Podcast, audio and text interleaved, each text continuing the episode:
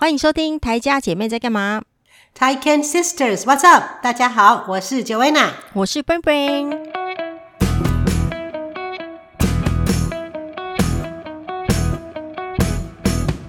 这一周啊，台湾就是突然疫苗很多嘛。那本来你知道，就是台湾原本那个缺疫苗，呃、对，就是有，就是说那个中壮年年龄层的人，就是二十二岁以上到嗯。四十九岁以下的人，大家都比较没有打到疫苗嘛，除非你是之前有在第几类、啊、第几类的人，对。但现在这次最近这一个年龄层的人，大家都大量打了疫苗，所以其实我们身边周围的朋友也都陆续打完疫苗了，包括我自己。这样不错啊，吼！像第一季的覆盖率好像有有七成以上了，对不对？不知。诶、欸，不太清楚诶、欸。最近其实已经，因为其实最近啊，我们本土的疫情啊，嗯、几乎都是零。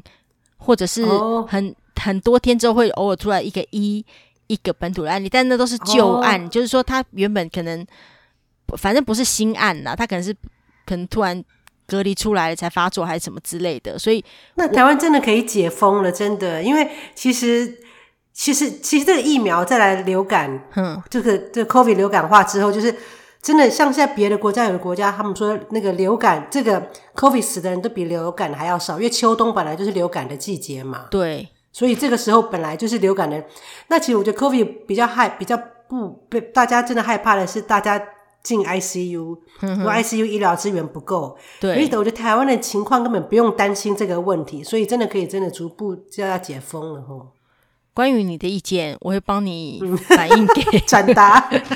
我没有办法，因为我想回去。任何人，我们想要回去过年，不要被隔离十四天呐、啊！哦，不是十四天哦，是十四加七哦，总共二十一天哦。啊、哦，你是要是目前是十四天在防疫旅馆，然后出来之后你要七天自主自主隔离。自主隔离的意思就是说你在你回到家里了，可是你一样是不能出门的。哦、你可以跟我们一起住了，哦、可是你是不能出门的，啊、对。哦天哪！对，所以总共是二十一天哦，所以你不只是从除夕到元宵节哦，你过了元宵节都还没出来跟同学见面。如果真的是，如果只有一个月的假的话，真的再来就可以拜拜了，然后可以出门以后就要直接再回去机场。对，然后回去的话，像你们是现在已经打完了针，也不用隔离了嘛。如果是回去也要。规定要隔离的国家，你就继续在十四天哦。对啊，就一年一年大概有两个月都在隔离。对啊，真的 不知道在干嘛，真的是。对啊，哦、可是现在台湾呃，应该是说逐步在解封啦，所以好像一直有在讨论这件事情吧。所以嗯，我们就继续看下去喽。对了，可以准备看机票了。之前都不敢买机票。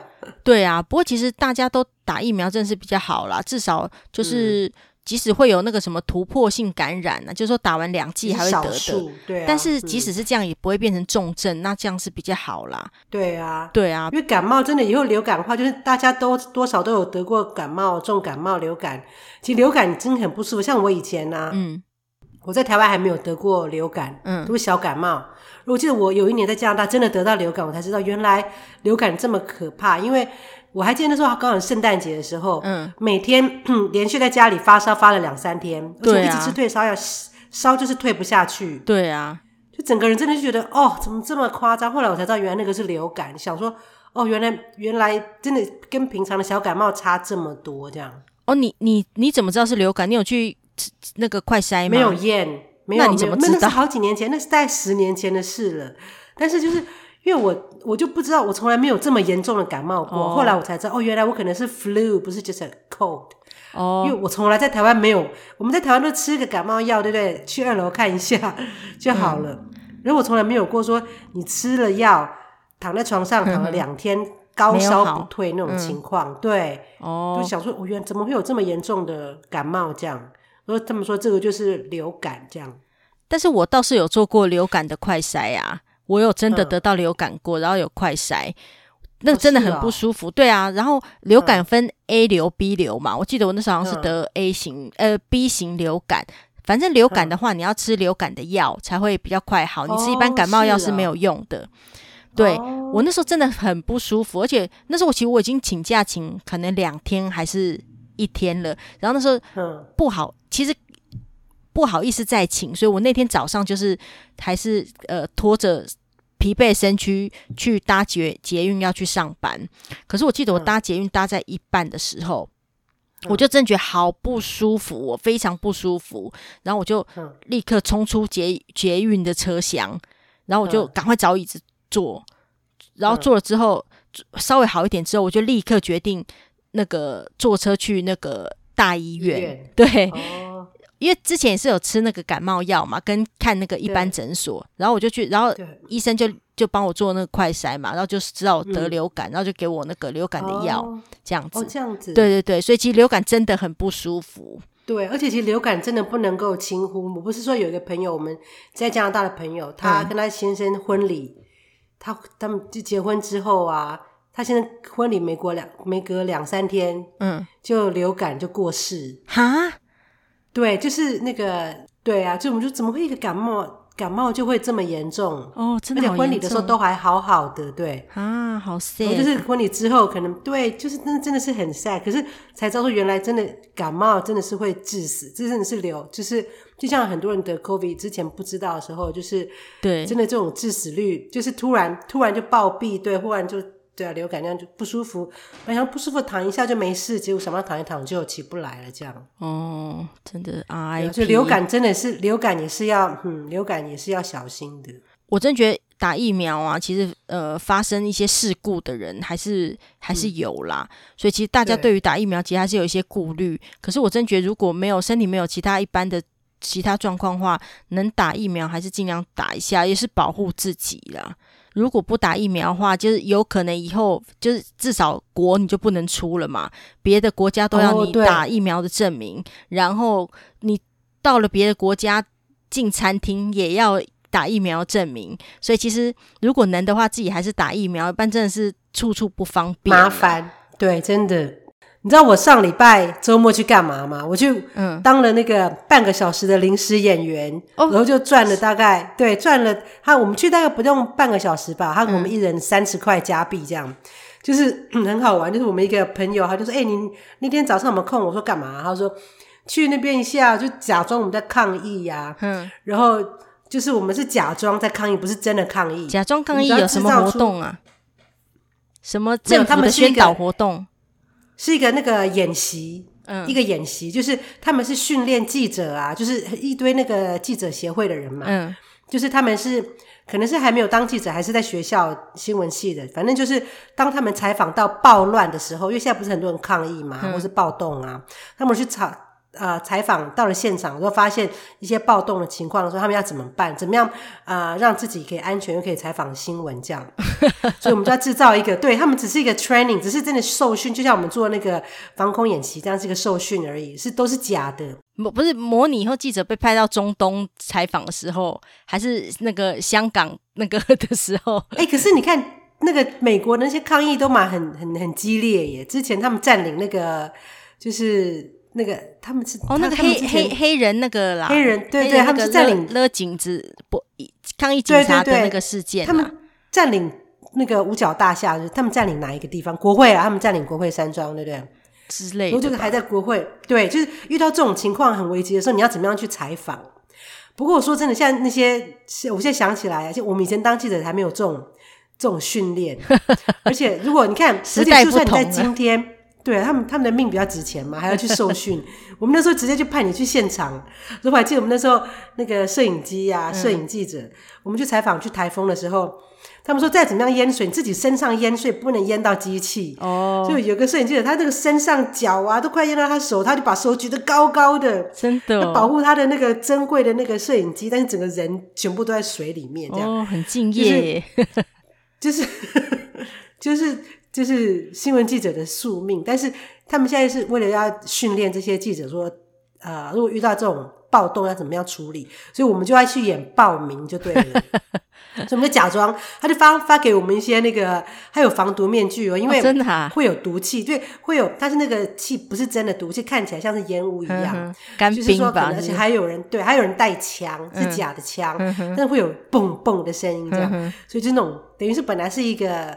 呃，有经过申请的抗议活动，但是后来就开枪走火，就变演发成暴乱这样。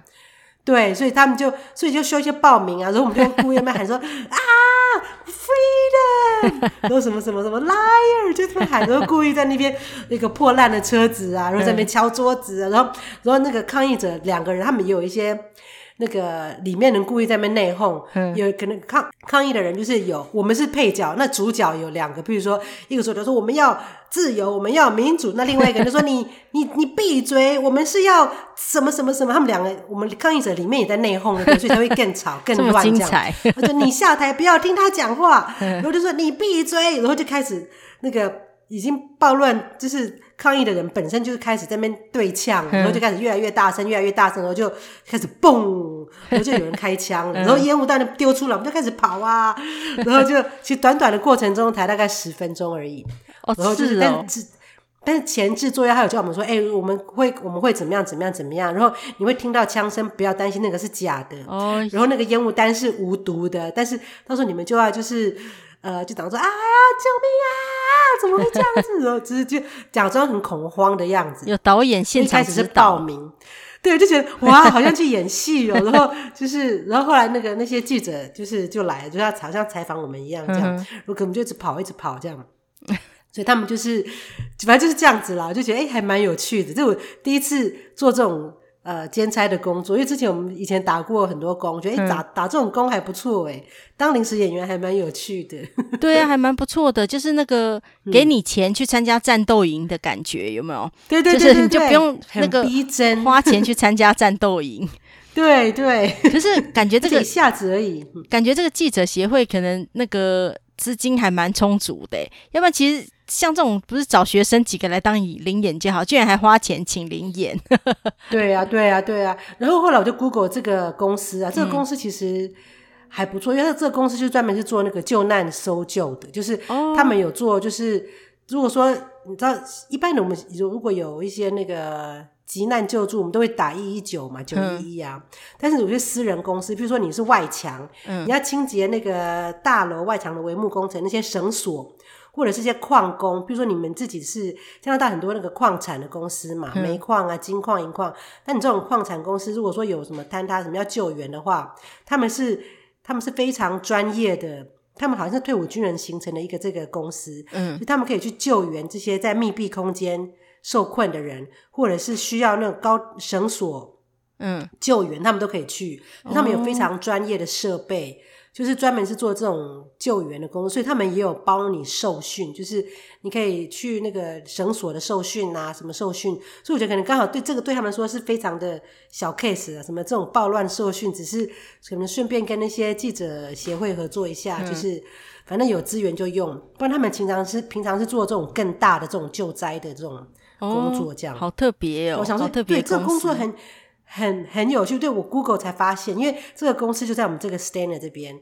因为你知道，世界室内这种小镇都是农农人嘛，农就是 就是来这边这边的人都是，不然就是公务员啊、老师，不然就是农人，所以一般人比较少工作机会。想说这个公司居然在 Stainer，因为它需要很大的那个场地，所以我们去的那个地方是他们的家跟公司，很漂亮的一个很大的 property，然后他们就有一些那个。一些设备啊，教你怎么样，就从高楼垂钓啊，嗯、然后绳索啊，然后洞窟救援这样。哦，看还蛮酷的，还有这种。特别哦，对啊，嗯，没想到你可以去那个。这种这种地方当抢匪 还不错，对、啊，而且我想说，这种机会应该都是在多伦多人家拍电影会有遇到嘛，嗯，就想不到居然居然在我们这种乡下地方有这种救援公司可以可以来打工。对啊，你这种灵演其实算轻松啦。如果你是真的是剧组的灵演，嗯、其实是很辛苦的。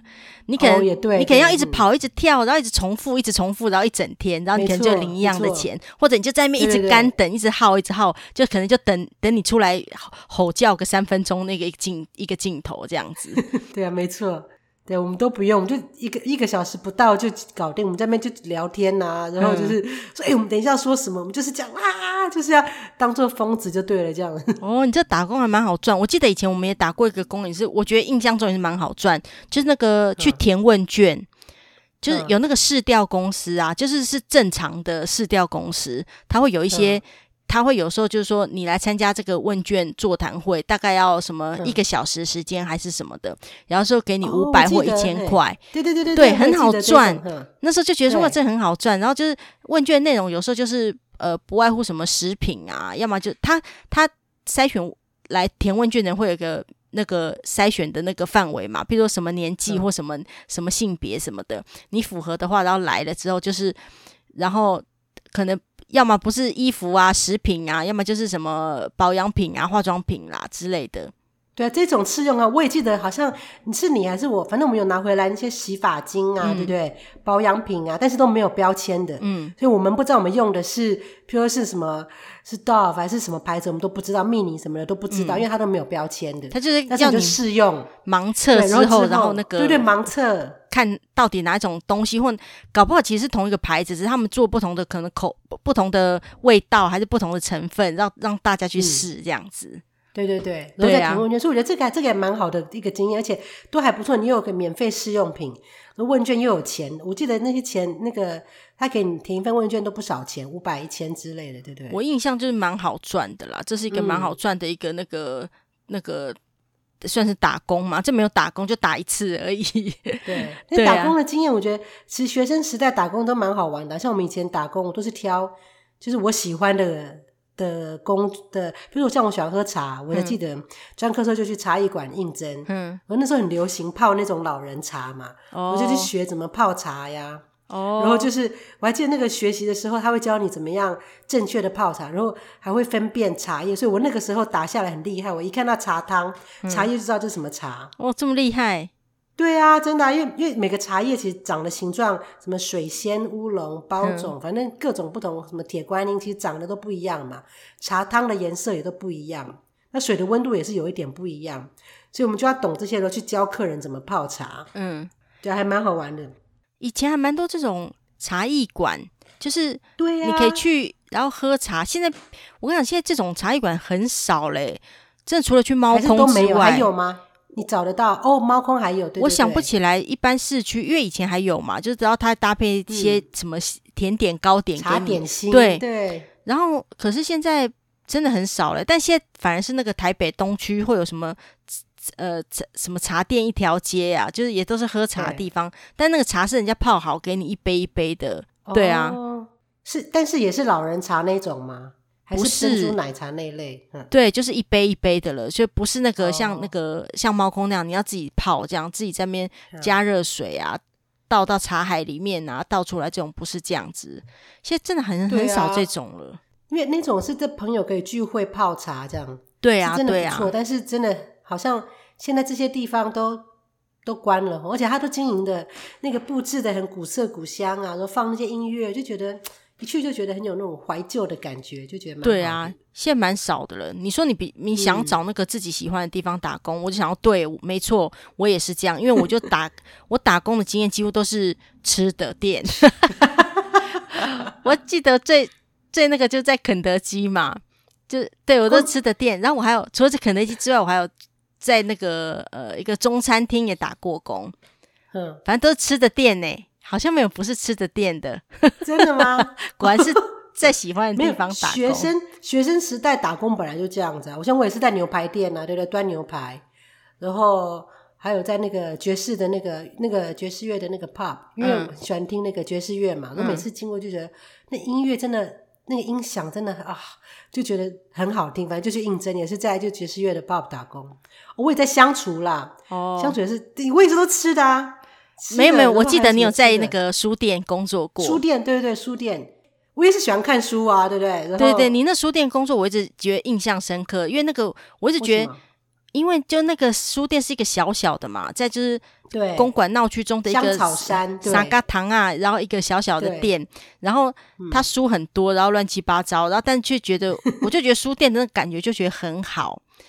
嗯，对，可是曾几何时，你看那是多久以前事情？现在在书店工作真的是不好，因为你可能一整天在那边弄退书，退书退不完，啊、对啊，是吗？为什么？然后而且书可以退吗？书看了以后怎么退？退书是指你是店员啦，你是店员，你要是、哦、退回出版社啦，对不对？把出版社书退掉，因为就是没有卖嘛，然后反正就进销存的控制啦，反正你一定要退掉嘛。哦、对。反正，然后出版社就哇哇叫嘛之类的。嗯，反正就是你，你就一直在退书。哦、然后现在说也没有比较小少这种小书店了啦，因为真的经营不容易呀、对啊，那些就要靠一些，就是真的就是要靠这个生存不容易，真的是拿来做类似做广告的。有一些特色书店，等于它主要就卖，基本上不能靠卖书来过日子，可能要兼卖其他的东西。之前你在那家，然后我都觉得说啊。以后如果开一个小书店，像这样真的很好。但等真正长大的时候，像我们这时机，如果你开个书店，你就等着收摊吧你。这年头真的大家，对啊，连连那个连锁书店都经营的，因为店租太贵了。你开个书店，不如去卖咸酥鸡，真的还比较赚一点，真的。对啊，真的。对啊，多久会买一本书啊？咸酥鸡可能一个礼拜买一次哦，书可能一年买一次。对啊，真的平均啦，对。现在说真的，就是买书的人真的好像不多嘞。对啊，就是大家还是要多看书啦。书就是书中自有黄金屋啊，就是你还是可以从书中得到很多东西的。对啊，但是而且写书的人很辛苦，每次看了以后就觉得说，其实你看写书，他把他所有的精神这样花在上面，那除非你是很有名的作家，不然真的。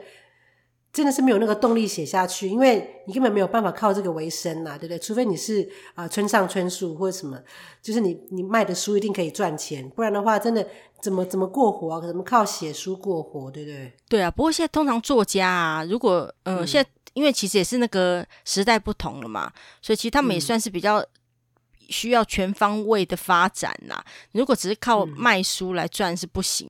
哦，对，我想到我看那个什么大陆现在不是很流行那个剧本杀吗？嗯，你说写这些剧本很好的剧本可以卖给他们啊，嗯，他们就可以那个好像那个如果真的会写的人啊，就写一些不错的剧本，但是他们都要比较是侦探呐、啊，比较有比较有一些呃要动脑筋的，就类似我们玩那种密室脱逃的剧本，嗯、你写给他们之后，他们会给你买断。如果是你越越有名的剧的剧本，他会花更多的钱。对，然后现在在日，现在大陆很流行这种，就是好像玩实境游戏，嗯哼，就好像真的在角色扮演里面去解决一个案件，哦，然后解，对对，他们他叫叫剧本杀这样，嗯哼，他们现在已经开始可以玩，还不错。像我们这边，我们有玩那个密室脱逃啊，嗯，但是好像还没开始，因为它是在室内的，嗯。我们哎，其实搞不好再来会开放，因为只要是有打完两剂疫苗的，可以在室内嘛。哦，是哦。哎，我们还没有去玩，因为我们已经两年都没有玩了。我们去年两年前有去玩，我们都很喜欢。嗯。所以说，你就是花钱一个人不知道多少钱，一个人这好像算人头的啦。反正我们上次过 Christmas 的时候有去玩，我们家四个人可能花了大概一百加币左右。那你们有逃出来吗？有啊，有啊。哦。我们还我们解决那个案子，就觉得就觉得很很有成就感。嗯。因为他就觉得就有摩斯扣又有钥匙，他设计的让你觉得啊，到底要怎么想一个团体？然后，然后他们有时候会，你还可以向外求救，因为你真的都想不出来卡在那边的时候，因为他有给你时间限制嘛，可能要你在一个小时或一个半小时之内要把要要要出来要解决这个这个谜题这样。嗯。所以你你如果真的有问题的时候，你会可以打外线，就是一个电话叫叮，然后他会说怎么怎么，然后说。你要线索，如果说他会说哦，看一下，可能比如说呃，看一下那个箱子，看一下那个角落，或是什么，找一下那本书，嗯之类的。然后就是你可以，但是他只会告诉你一个线索，然后你还是要自己去找这样。至但是至少不会被卡住这样。哦。但是一直整个解解谜题的过程中啊，真的很有趣。嗯。就会觉得好像哦，我怎么这么聪明啊？哦，发现了这个。那而且去到不同的高度，因为像有些。嗯、呃，一样。比如他说你去看那个柜子，我们打打开了几百遍，就是看不到。结果那个柜子是小的，身高比较矮嘛，他一开就说哦，在那边呐、啊。嗯，因为我们的身高跟跟我们身高找的地方跟你会观察不到那个地方，观察不到。对，他观察到的地方刚好跟我们就是我们看不到的地方，就说在那边有一个什么东西，他去看，哦，就是这个，然后又去找到这个，又找到另外一个线索，就。就蛮有趣的，对对对，密室脱逃其实台台湾已经很多年了啦，然后也，然后它的方式很多种，有一种是就是一般的就是解谜嘛，各个关卡然后解谜，然后这样，然后还有另外一种是那个体验体感式的，它很多东西，比如说楼地板它会升降。哦，然后对对对，是是啊，什么喷水什么那些都就是有那种真正体感式的那种、对，然后那个人家也说很好玩，然后还有另外一种是什么沉浸式的，它会它不只是像第一种一样用很多剧情啊，然后让你带着，就是你要照那个他的故事走啊，然后去那个另、嗯、还有另外一种是什么沉浸式的，好像是因为那个我没玩过，所以我就不知道。对，这个就是现在大陆很流行的剧本杀，那个沉浸式的就是剧本杀都是沉浸式的哦。对对，所以你要你要穿上那个，你要扮演里面的角色。嗯然后你要穿上他们的那个，你你有一个你的角色，比如我们四个人去玩的话，比如你就是老师，如果我是杀手，或者每个人有自己的，所以你也不只是你有你的剧本，然后你有你的那个角色衣服，整个完全沉浸在那个故事里面。对，我听说这个在大陆非常的受欢迎，我也想去玩。哦，我朋友上一周有去玩，他们公司去的活动，然后去玩，然后他说他第一个被杀死。是哦。遇到猪队友吗？他的队友背叛他吗？不是，他平常都自以为自己很聪明，结果就第一个被杀死，就很好笑。他就说啊，一开始搞不清楚怎么玩，然后后来知道了，反正但已经被杀死，这样。反正他就说，反正我就觉得其实也都蛮好玩的。然后我我第一次去玩密室脱逃的时候，我们七八个人一起去玩嘛，同事，然后我们就最后是没有逃出来。他他啊没有逃出来哦，对，就是没有解。没有，最后没有解完，然后，然后我记得他就是会给我们用一个那个好像监狱的那个板子拍照，我们大家就一起在那个前面拍照这样子，哦、对，反正蛮好玩的啦，我觉得。对啊，对啊。哎，那你朋友上礼拜玩，你们在里面要戴口罩吗？我现在台湾都要戴口罩啊。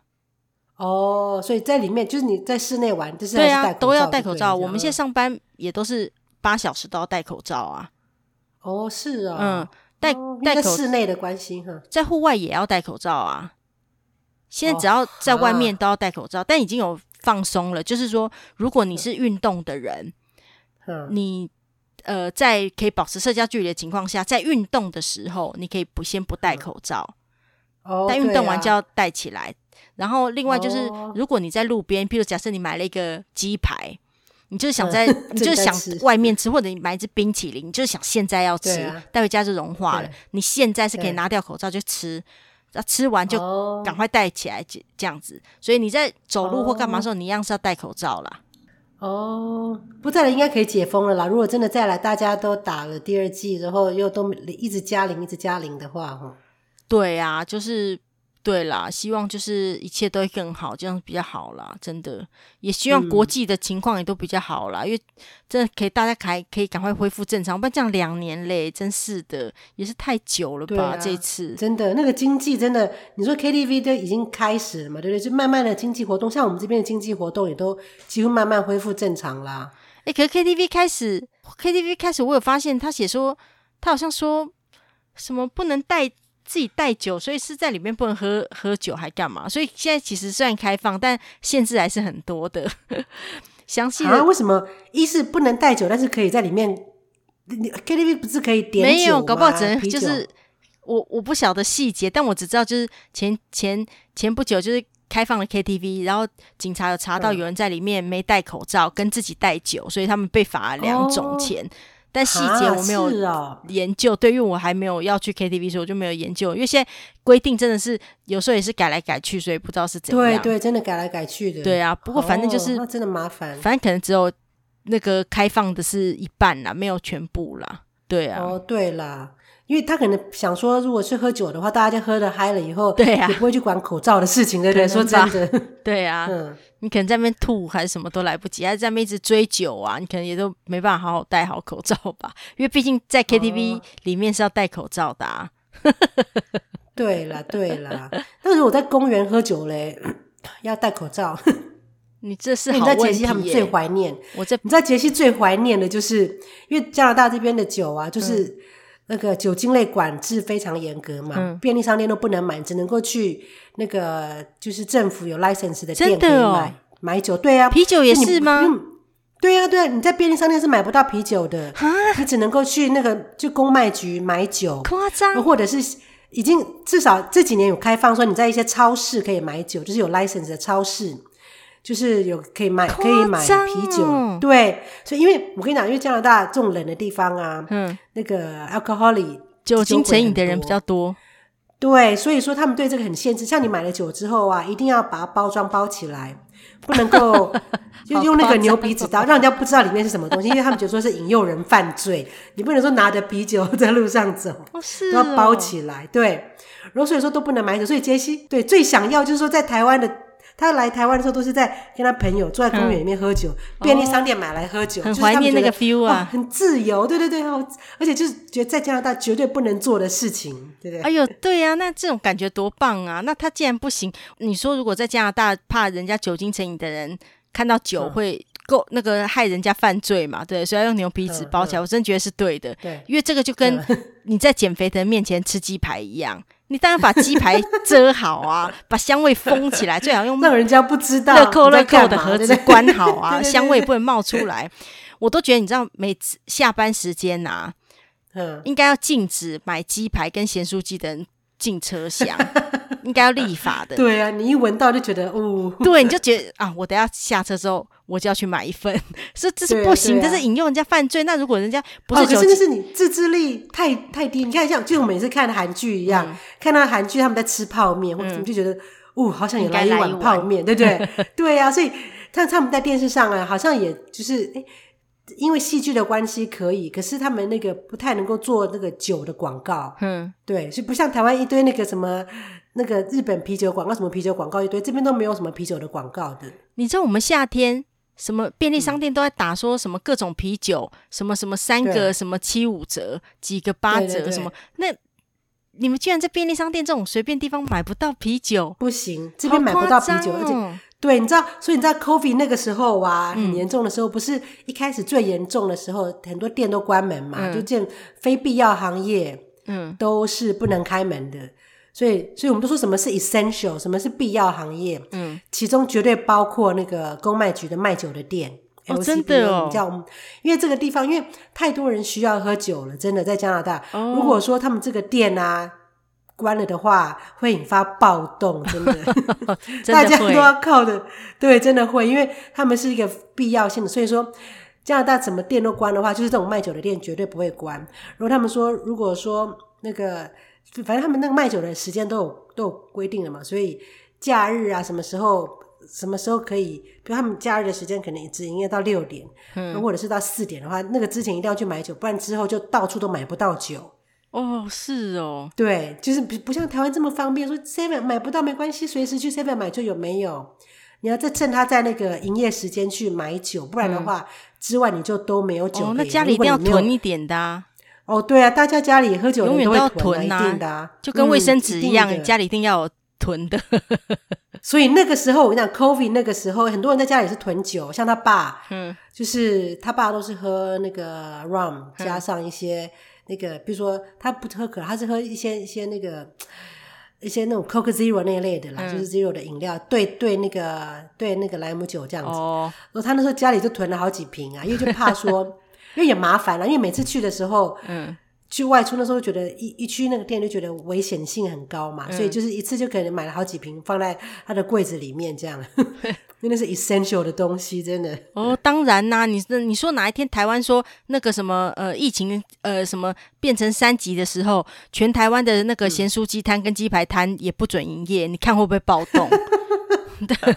会呀、啊，有这么夸张？一定会的、啊，这么夸张，这也是必需品。奶茶店，对不对？必须营业的店呐、啊，对，而且也是民生的那个基本的民生消费。对呀、啊，你说能不卖卫生纸吗？不行啊，能不卖珍珠奶茶吗？当然不行啊。